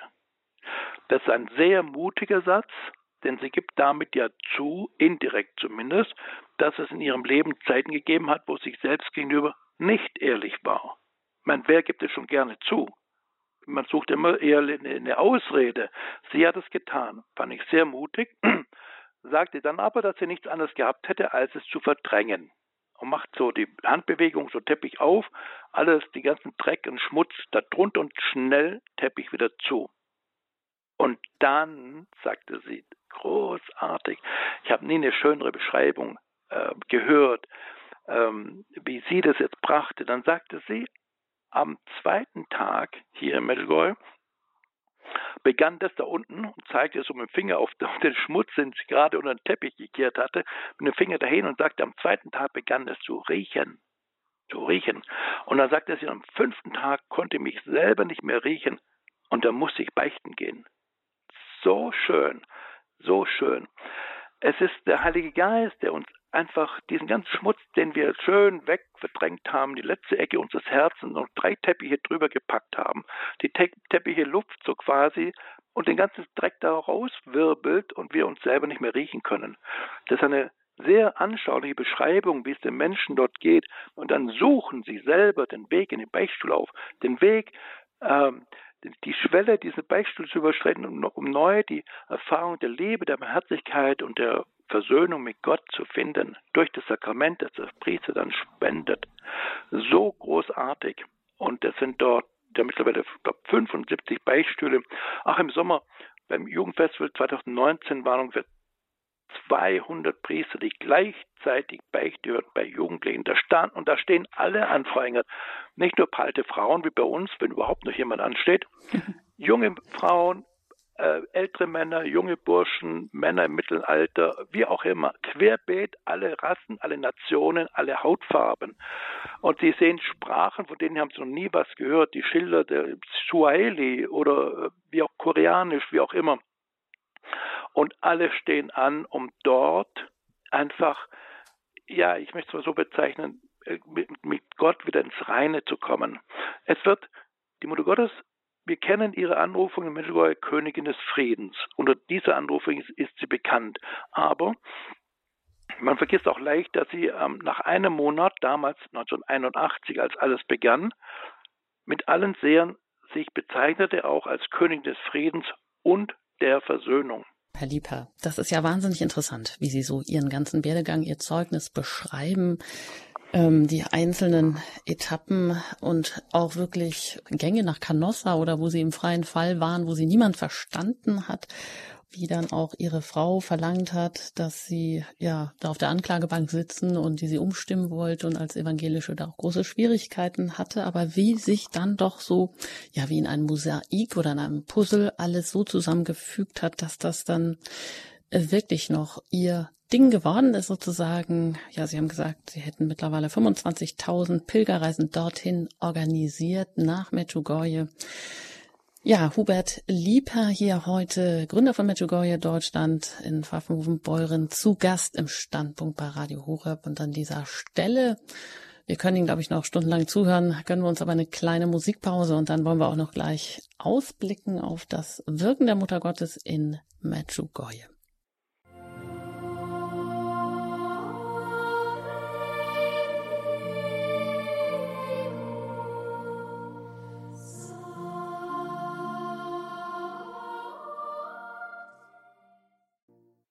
Vierzig Jahre Medjugorje Ausblick in die neue Zeit. Unser Thema hier heute im Standpunkt bei Radio Horeb. Ich bin Anjuta Engert. Und für Sie am Mikrofon und im Gespräch mit Hubert Liebherr von den Liebherrwerken, Mitgesellschafter, der auf sein Millionenerbe verzichtet hat, um sich ähm, ja nach einer entsprechenden auch Begegnungen in Medjugorje ganz dem Dienst Gottes zu stellen und wirklich nur noch für die Weitergabe der Botschaft von Medjugorje zu arbeiten. Sie haben das ja selber auch schon gesagt. Am Anfang 1981 war das alles ein bisschen mysteriös, auch nicht anerkannt. Und es ist ja von der Kirche auch bis heute noch nicht anerkannt, was vielleicht gar nicht so unnormal ist. Die Menschen, die haben es einfach erlebt, aber auch wenn die Echtheit der Erscheinungen bis heute vom Heiligen Stuhl noch zumindest nicht endgültig entschieden ist, erst seit 2019 erlaubt der Vatikan überhaupt offizielle Pilgerfahrten, also das heißt, dass auch Pfarrer, Priester offiziell mit dürfen. Und dennoch, es gab ja diese vielen Aufrufe und da, wo die Mutter Gottes äh, auch so erscheint, passieren ja oft dann oft Dinge. Ich meine, 1981 hat das angefangen, aber zehn Jahre später brach ja dann trotzdem der Krieg über die Menschen Südosteuropas herein, der Jugoslawienkrieg damals, und hat doch wirklich mit einer Gewalt und Grausamkeit zugeschlagen, wie man sie vielleicht schon lange nicht mehr oder seit dem Zweiten Weltkrieg nicht mehr gesehen hatte. Und es gab sehr viele Widerstände. Wenn Sie so an diese Zeit denken, ja, kümmert sich da heute noch jemand drum oder steht auch manchmal diese Frage im Raum, den Krieg hat das nicht verhindern können? Also natürlich hätte Krieg verhindert werden können. Sie hat mehrmals gesagt, dass durch Gebet und Fasten auch Kriege aufgehalten werden können. In dem Zusammenhang ist wichtig der dritte Tag der Erscheinung, also 24. Juni 1981. Das war die erste Erscheinung. Da waren die Seher noch unten im Tal, sie war auf dem Erscheinungsberg hatte ihren Sohn Jesus im Arm, das Jesuskind, und winkte mit der rechten Hand, sie sollen kommen und zeigte so auf ihren Sohn und die sind vor Angst abgehauen. Zumindest im ersten Moment. Sie haben Freunde im Dorf gefunden, sind wieder zurückgekommen, ne, weil sie jetzt mutiger waren, weil sie noch einen starken Burschen mit dabei hatten. Das war der 24. Juni. Der 25. Juni war dann der erste Tag, wo sie direkt bei der Mutter Gottes waren, als sie, und das haben viele Einheimische bezeugt, dort, wo heute der äh, Erscheinungsberg ist. Diese Erscheinung stattfand. Heute ist ein breit ausgetrampelter Pfad da oben über Steine, Felsen, weil Millionen Menschen jetzt schon drüber gegangen sind. Damals war das ein dorniger, schmaler Pfad und die Einheimischen haben bestätigt, dass sie sehr dann geschwebt sind über die Dornen hinweg. Bei der Mutter Gottes waren, bis die Einheimischen oben waren, war die Erscheinung gerade zu Ende. Der 26. der dritte Tag der Erscheinung, der 26. Juni, wieder an diesem Ort, im Bad. Sie sollen zur selben Uhrzeit morgen wieder hier sich einfinden. Und am Rückweg dieses dritten Erscheinungstages, am 26. Juni, auf halber Höhe ungefähr, erschien die Mutter Gottes nur einem der Seherinnen, der Maria Pavlovic Lunetti, wie sie heute heißt. Sie ist mit einem italienischen Mann verheiratet. Nur ihr Sie beschrieb die Mutter Gottes weinend vor einem schwarzen Kreuz. Unter Tränen sagt die Mutter Gottes Friede, Friede, Friede. Friede sei zwischen Gott und den Menschen und Friede sei unter den Menschen. Genau zehn Jahre später, am 26. Juni 91, begann der Krieg. Ich war in der Zeit in Medjugorje, weil wir haben damals gerade unsere Fußballfahrt von Deutschland nach Medjugorje abgeschlossen, wo wir über drei Etappen, 89, 90, 91 zu Fuß, eine Statue von hier Marienfried bei Ulm nach Medjugorje getragen haben.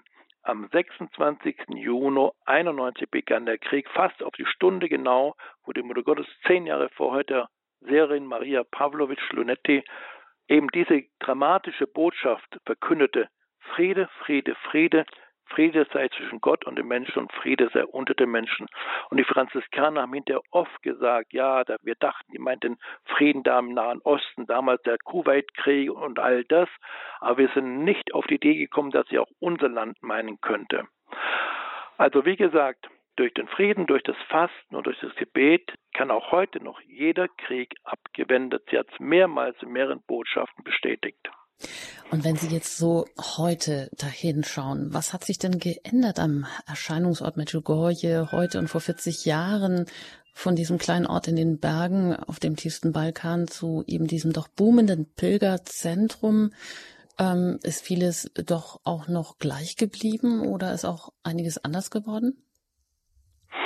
Ja, natürlich. Äußerst, aus Äußere, man, man erkennt Medjugorje nicht mehr wieder. Wer in den 90er Jahren dort war und jetzt wieder hingeht, das ist eine äh, Zeit lang war das die, die, die schnellst wachsende Stadt Bosniens. Ne? Da hat man auch Gebäude, Hochhäuser, nicht Hochhäuser nicht, aber Hotels gebaut. Ich weiß nicht, wie viele tausende äh, Pilgerbetten die jetzt mittlerweile haben.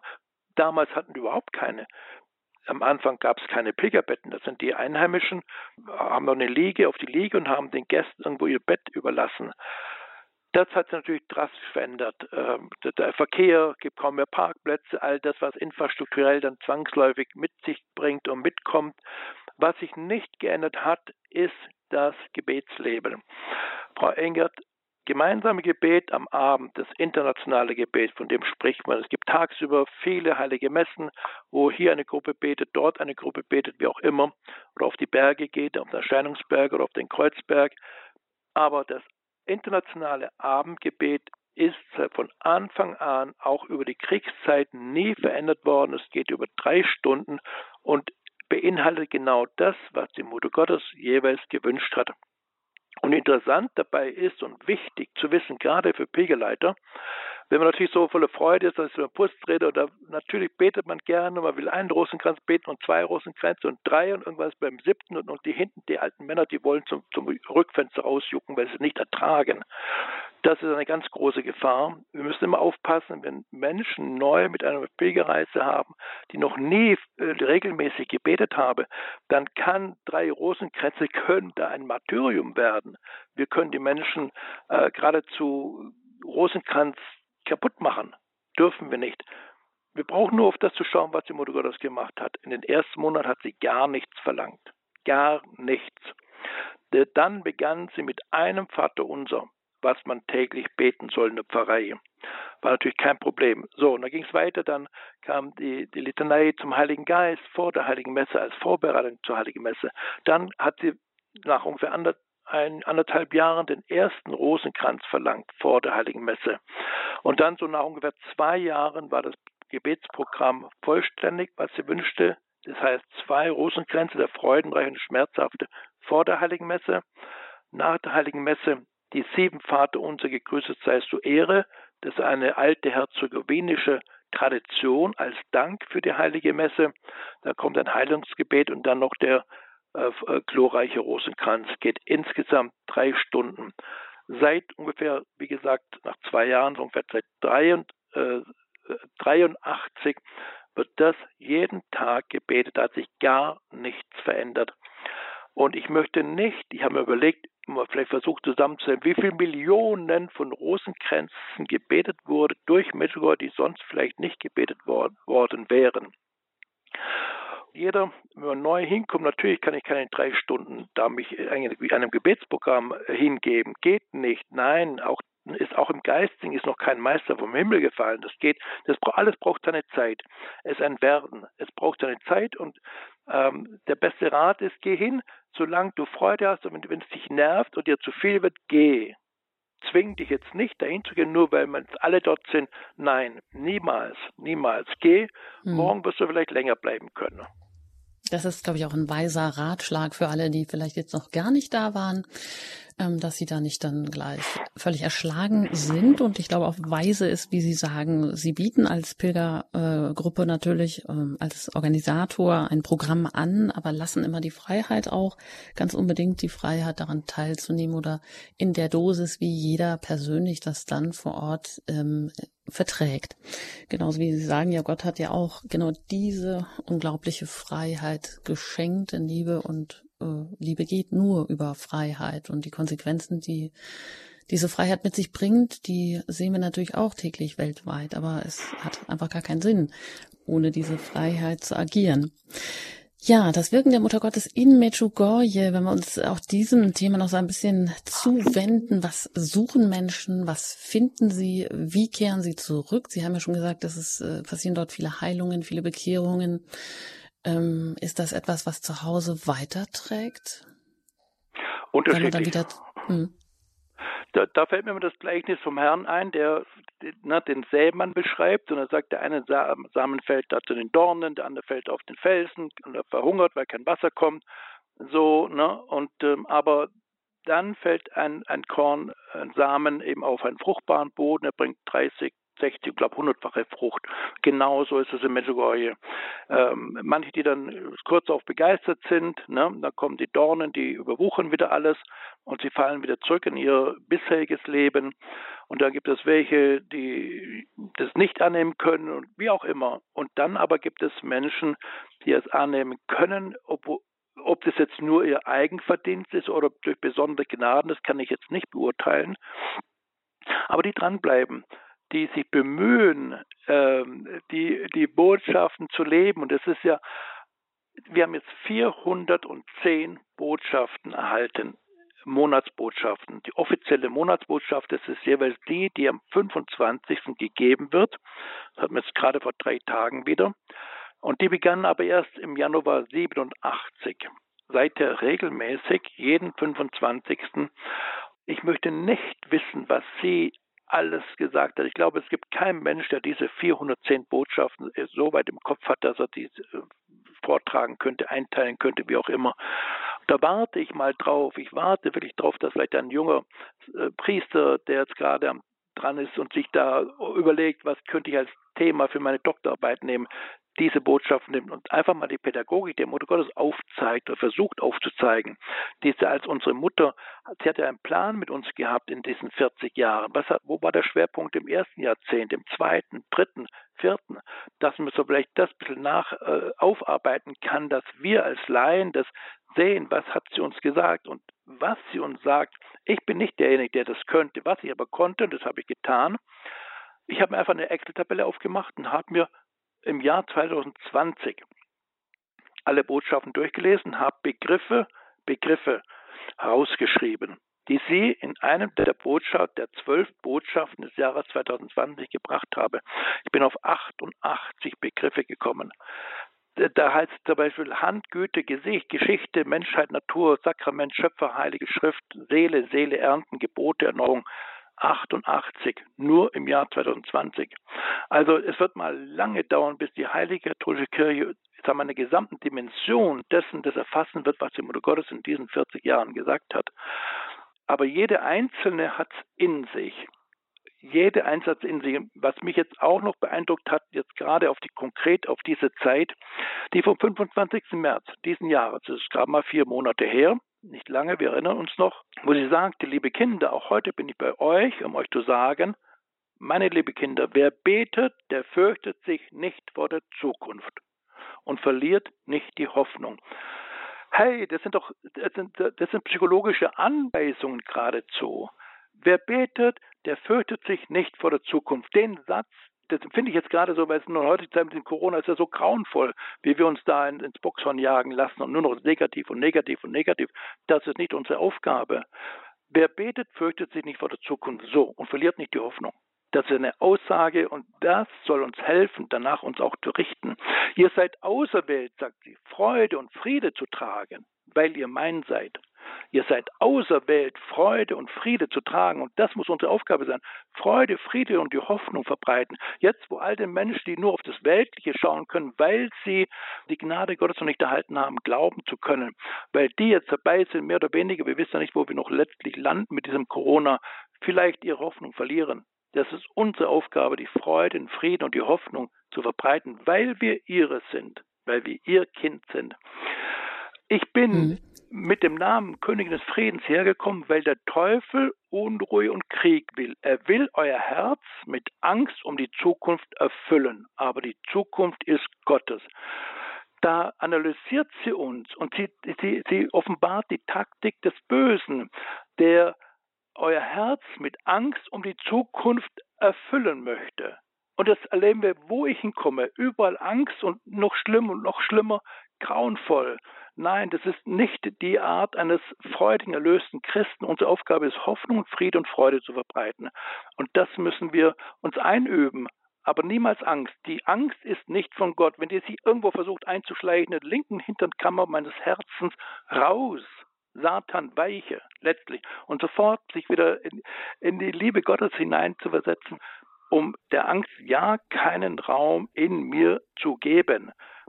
Und da scheint ja was ganz Aktuelles zu sein, weil ja auch Miluna von Habsburg, mit der Sie auch im Gespräch waren, ja auch gesagt hat, genau dieses, was Corona macht mit uns, dieses Nicht-Zusammensein, das ist tödlicher für die Seele und für den Geist des Menschen als alles andere und das vor allem für die jungen Menschen derzeit. Und insofern ist diese Botschaft, also vom 25. März, die Sie da zitieren, wer betet, der fürchtet sich nicht vor der Zukunft, ja, schon eine psychologische Hinweiskraft oder Hilfe einfach auch. Ja, Freude, Freude. Und sie spricht sehr konkret. Und das sind überschaubare Absätze. Sie benutzt keine Fremdworte, auch wichtig. Es ist eine verständliche Sprache. Und ähm, wichtig ist nur, und ich, das passiert mir aber genauso immer wieder, dass man sie einfach mal so schnell drüber liest, ja, ja, kennen wir ja schon und so und weg. Nein, also ich brauche dann immer, und das habe ich mir auch zum Beispiel für dieses Jahr wieder neu und fest vorgenommen, dass ich sie mehrmals lese. Und mit jedem Mal, wenn ich wieder lese, fällt mir das andere Wort, was mir dann ins Auge sticht, oder einen anderen Satzteil, wo ich wieder was Neues erkenne und merke, dass jede Botschaft eine tiefe Wahrheit, oft auch eine tiefe psychologische, ähm, wie soll ich sagen, wo sie uns einfach unsere Probleme schildert und auch die Hilfe anbietet, wie man darüber hinwegkommen kann und das versuchen im Leben umzusetzen. Mal geht's besser, mal geht's schlechter. Zwei vorn, eins zurück. Und das, so ist es. Ähm, aber dranbleiben zu können und dürfen, natürlich mit dem Gebet und den Sakramenten selbstverständlich. Und natürlich ist die Heilige Schrift unsere Basis. Aber hier steht nichts, nicht ein Satz. Und Sie dürfen mir glauben, in der Heiligen Katholischen Kirche hat es viele Kritiker gegeben, die nur darauf gewartet hätten, der Mutter Gottes hier eine auszuwischen, wo sie einen Satz gefunden hätten, der gegen die Heilige Schrift spricht. Seien Sie sicher. Keiner hat es bisher geschafft, weil alles, was sie sagt, ja letztlich längst von unserer katholischen Kirche gelehrt wird seit 2000 Jahren. Äh, Gebet, Umkehr, Fasten, Buße, Heilige Messe, sind uralte Dinge der katholischen Kirche. Sie sagt es nur in einem vielleicht etwas verständlicheren Deutsch, äh, wie auch immer. Und äh, ja, aber sie tut nichts anderes, als äh, uns in, einmal auf die, das, dessen zu erinnern, was die katholische Kirche uns lehrt und letztlich uns in die Nachfolge Jesu Christi zu führen. Und das ist jetzt ganz wichtig für unsere evangelischen Mitchristen, die oftmals unsere Stellen, ja, wir beten ja nur die Mutter Gottes an, das stimmt nicht und bitte nie mehr, nie mehr, wir beten sie nicht an, aber sie ist unsere Fürsprecherin, weil der Herr ihr nichts abschlagen kann, weil niemand so unter dem Kreuz stand wie sie. Niemand. Deshalb ähm, hat der Herr ihr ja auch übertragen, dass sie die Frau sein wird, die der Schlange den Kopf zertreten wird. Sie darf das Böse besiegen, mit ihrer Demut den Hochmut Satans zu schlagen. Und damit wird die Größe Gottes noch viel mehr zum Vorschein kommen, wenn ein Menschenkind schon dann diese Macht hat. Wie viel mächtiger muss Gott selbst erst sein? Also die liebe evangelischen Christen und freikirchliche Christen, wir beten sie nicht an, aber sie ist die beste Fürsprecherin. Ich wünsche euch sie auch. Öffne der Herz, geht nicht mit dem Verstand dran, dann seid ihr mhm. eine Prärie bereits mit dem Herz, was die Mutter Gottes mit ihrem Sohn Jesus unterm Kreuz gemacht hat. Fragt eure Mutter, was sie getan hätte, wenn man euch als Kind gemartert, äh, gegeißelt mit Dornen, so dass ähm, der Kopf ist der Kopf ist mit das bestdurchblutetste Organ, sagen uns die Ärzte. Wenn ich da eine Reihe von Dornen reinstrecke, dann ist der ganze Kopf, das ganze Gewand von runter bis zu den Sandalen voll mit Blut. Wir können es mal ausprobieren. Mhm. So, ja. der, wird, der wird gekreuzigt, gegeißelt, dann gekreuzigt. Fragen Sie Ihre Mutter, was sie getan hätte. Sie wäre los und hätte gesagt, der ist unschuldig und runter vom Kreuz. Sie durfte nicht. Das ist ihr Verdienst, der Mutter Gottes. Das ist ihr Verdienst. Wie auch immer. Gut. Mhm. Ähm, ja, es heißt ja auch immer, dass ähm, die Botschaft der Mutter Gottes ist ja nur eine Aktualisierung, eine Realisierung des Evangeliums und das, was Sie jetzt auch gesagt haben, was sie schon immer und überall gesagt hat oder wo sie dann dazu aufgefordert hat, zur Eucharistie, Gebet, Beichte, Fasten, Bibel lesen. Genau das, aber wenn äh, wir auch fragen und Sie sagen, die, also es gibt eben auch die Botschaft der Mutter Gottes für die neue Zeit, ist das dann auch so ein, eine Art Werben, dass sie wirklich mit Liebe, wie eine Mutter, eine, eine, eine liebevolle Mutter, die einfach wirbt, sie sieht, es ist einfach äh, so notwendig und ähm, der Ruf und die Sehnsucht nach dem Heil auch so groß in den Menschen, dass sie sich überzeugen lassen, dass sie mitgehen, dass sie mittun, an diesem Erlösungswerk mitarbeiten zu dürfen. Ja, und doch alles in den Händen der Mutter Gottes lassen zu dürfen, also nicht mit der ständigen Angst und Überforderung leben zu müssen. Viele Menschen sind heute in der Gefahr, sicher früher auch, ewig verloren zu gehen. Es ist leider so, diese Freiheit, die persönliche Freiheit ist auch eine große Verantwortung. Und Gott kann niemand in den Himmel zwingen. Geht nicht. Wenn ich also wissentlich und absichtlich nicht will, kann Gott nichts machen. Aber der Himmel kann Menschen, die den Glaubensweg gehen, durch zusätzliche Gebete und Opfer solchen Menschen in der Gefahr sind, verloren zu gehen, noch zusätzliche Gnaden schenken, weil sie auf anderen Seite erworben wurden. Damit ist die Gerechtigkeit für alle Menschen trotzdem erhalten. Und das ist sicher auch ein, ein, ein, ein Auftrag. Und in die neue Zeit, ich habe noch nie jemand sprechen hören über die Botschaften von Medjugorje, über diese Botschaften, wo sie über die neue Zeit spricht, die jetzt irgendwo vor uns steht. Meistens spricht man dann über diese fünf Bausteine des äh, David gegen Goliath, eben, wie Sie auch sagten, äh, Eucharistie, Gebet, Fasten, Buße und Bibellesen. Sie hat aber auch über die neue Zeit gesprochen. Das Erste, was mich fasziniert hat, ich muss sagen, diese Botschaften der neuen Zeit, die haben mich immer elektrisiert. Gleich sofort, wie ich sie las und keine Ahnung warum. Und die erste, die mir damals auffiel, war vom 25. März 2014 wo es sagte, liebe Kinder, ich rufe euch von neuem auf, beginnt den Kampf gegen die Sünde, so wie in den ersten Tagen. Also der erste Aufruf, geht zur Beichte und entscheidet euch für die Heiligkeit. Finde ich toll. Ähm, sie, also sie fordert uns auf, es ist eine persönliche Entscheidung für die Heiligkeit. Will ich heilig werden, ja oder nein? Richtig heilig. Alle Menschen wollen heilig werden. Frau Engert, alle, auch die gesamte Jugend. Äh, ich habe noch keinen gehört, der sagte, er möchte unglücklich sein. Alle suchen das Glück, das ist eine, eine Grundsehnsucht des Menschen, nur viele leider an der falschen Stelle. In rein weltlichen Dingen, natürlich ein neues Handy ist super toll, aber nach 14 Tagen äh, ist es ein Gebrauchsgegenstand. Man, dürf, man darf von einem Handy, mein Handy kann mich in der, im Innersten nicht erfüllen, kann es nicht. Aber sie haben oftmals nichts anderes. Und ähm, äh, sie, und sie bittet uns hier, uns konkret für die Heiligkeit zu entscheiden, nämlich die Heiligkeit mit Gott dass ich frei bin von meinen Schwächen, dass meine Schwächen mich nicht ähm, dirigieren und mir das Leben vorschreiben, wie ich zu leben habe. Und die beste Beschreibung, die ich mal hörte, was die wahre innere Freiheit eines Menschen ist, ist die, äh, wo jemand sagte, ähm, die wahre innere Freiheit besteht nicht darin, dass du tun lassen kannst, was du willst, sondern dass du nicht tun musst, was du nicht willst.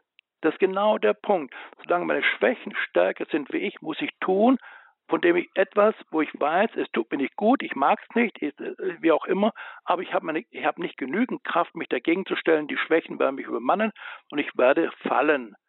So, und der Weg der Heiligkeit beginnt da, und da ist das Fasten zum Beispiel ein wichtiger Punkt, das Entsagen, Verzichten, dass ich mein Inneres stärke, so dass ich mich gegen die Versuchung stellen kann. Der Teufel kann mich nicht in die Sünde führen, kann er nicht, aber in die Versuchung. Und das tut er bei jeder Gelegenheit, wo es nur gerade geht. Ne? Und wenn ich da innerlich nicht stark bin, muss ich was tun, wo ich weiß, es tut mir nicht gut, ich habe hinter ein schlechtes Gefühl, die Pleppe hängt runter und da, da, da und so weiter. Bin ich stark genug, kann ich einen Sieg feiern und mich innerlich dagegen stellen? Nein, ich stelle mich über die Versuchung, ich gehe da nicht hinein. Und deshalb entscheidet euch für die Heiligkeit und dann werden wir frei, wenn wir über die Schwächen herrschen und nicht die, unsere Schwächen über uns. Und dann sagte sie weiter, ähm, entscheidet euch für die Heiligkeit. Die Liebe Gottes wird durch euch in die Welt zu fließen beginnen. Der Friede wird in euren Herzen zu herrschen beginnen und der Segen Gottes wird euch erfüllen. In dieser Botschaft oder in diesem einen Satz dieser Botschaft kommt zweimal das Wort beginnen vor. Also ich verstehe das so, da muss was Neues kommen, eine neue Liebe Gottes, ein neuer Friede Gottes, sonst würde es sich ja nicht, sonst würde es ja nicht beginnen, sonst wäre es ja nur eine Wiederholung, wie auch immer. Also ich sehe das so, dass eine neue Form der Liebe Gottes kommt, eine neue Form des Friedens Gottes und dass der Heilige Geist uns erfüllen wird. Ja, und da unterstelle ich, und ich meine jetzt einfach eine neue Form der Liebe Gottes, wie die Welt es vielleicht noch nie gesehen hat. Und ich könnte mir gut vorstellen, dass wenn diese neue größere Form der Liebe Gottes, wie auch immer, durch uns in die Welt strömt, dass das Böse weichen muss. Dass das Böse diese Liebe die Gott durch uns in die Welt fließen lässt, nicht ertragen kann. Ein Friede Gottes wird uns beherrschen, eine neue Art des Frieden Gottes, wo ich mir vorstellen könnte, dass die Menschen von weit her kommen, um in unserer Umgebung und unserer Gegenwart diesen Frieden Gottes zu verkosten, den sie sonst vielleicht nicht haben. Wie auch immer. Also das war die erste Botschaft 2014, wo ich dachte, boah, da steht grundsätzlich was Neues an. Und dann eben diese Botschaft vom 25. Juni 2019, wo sie eben spricht, dass ich bereite euch für neue Zeiten vor. Also sie spricht klar von neuen Zeiten. Sie bereitet uns vor, auch wichtig, auch wichtig. Bitte, ihr lieben evangelischen Christen, sie bereitet uns vor. Wie es mit euch sein wird, kann ich nicht sagen, aber sie bereitet uns vor, damit ihr fest im Glauben und beständig im Gebet seid. Glaube und Gebet, das scheint jetzt hier das Wichtigste zu sein, dass wir da beständig und fest sind, so, dass der Heilige Geist durch euch wirken und das Angesicht der Erde erneuern kann. Frau Engert, da bleibt da müssen Luft wir einen Punkt machen, ja genau, da bleibt uns, glaube ich, allen oh. die Luft weg, die Zeit leider auch, dass ja. Liebe und Friede durch uns fließen kann und dass das neu beginnen kann und das Antlitz der Erde neu werden darf oder kann. Uh, ja, das ist äh, das beste Wort zum Abschluss, weil es nämlich auch gleichzeitig ein grandioser Ausblick ist. Und eine letzte Frage, Herr Lieper, wenn man sich jetzt entschieden hat und vielleicht auch diesen äh, Ort ja der Veränderung der Gnade aufsuchen möchte, kann man das dieses Jahr auch noch tun, oder? Muss man sich da einfach an den äh, Verein Medjugorje Deutschland wenden, um vielleicht da auch eine Pilgerreise mitzumachen? Ja, also wir haben jetzt für den September einen Flug vorgesehen vom 9. bis zum 16. September aber über uns allen schwebt Corona. Ne? Wir wissen nicht, die Zahlen steigen jetzt wieder. Das kann sein, dass schon in Bälde wieder Reisewarnungen ausgesprochen werden und dann müssen wir die Sache absagen. Also momentan ist der Flug vorgesehen. Sie können aber auch auf die Seite, unsere Seite, die wir betreuen dürfen, mittelgäu.de gehen und reisen. Dort stellen alle Reiseorganisatoren ihre Reise hinein. Da können Sie schauen, ob andere auch fahren, zu welchem Zeitpunkt, wie auch immer, was kostet es und können dann vielleicht sehen, was für Sie passt. Aber wie Vielen gesagt, Dank. Hm. Corona steht über allem, keiner weiß, wie es weitergeht. Ja, Hubert Liebherr, Gründer von Mathieu Goye Deutschland und ehemaliger Mitgesellschafter der Liebherr Werke. Vielen Dank, dass Sie heute hier zu Gast waren und gesprochen haben über 40 Jahre Mathieu Goye Ausblick in die neue Zeit. Und ich wünsche vor allem Ihnen auch weiterhin alles Gute und Gottes reichen Segen auch bei Ihrer Arbeit diese Botschaft auch ähm, weiter unter die Menschen zu bringen und auch ganz sich da in den Dienst Gottes und der Mutter Gottes zu stellen. Vielen Dank, auf Wiederhören. Vergelt's Gott, Dankeschön, Wiederhören. Ich danke Ihnen an dieser Stelle ganz herzlich für Ihr Interesse, für Ihre Aufmerksamkeit und wünsche Ihnen noch einen gesegneten Abend. Am Mikrofon verabschiedet sich Anjuta Engert.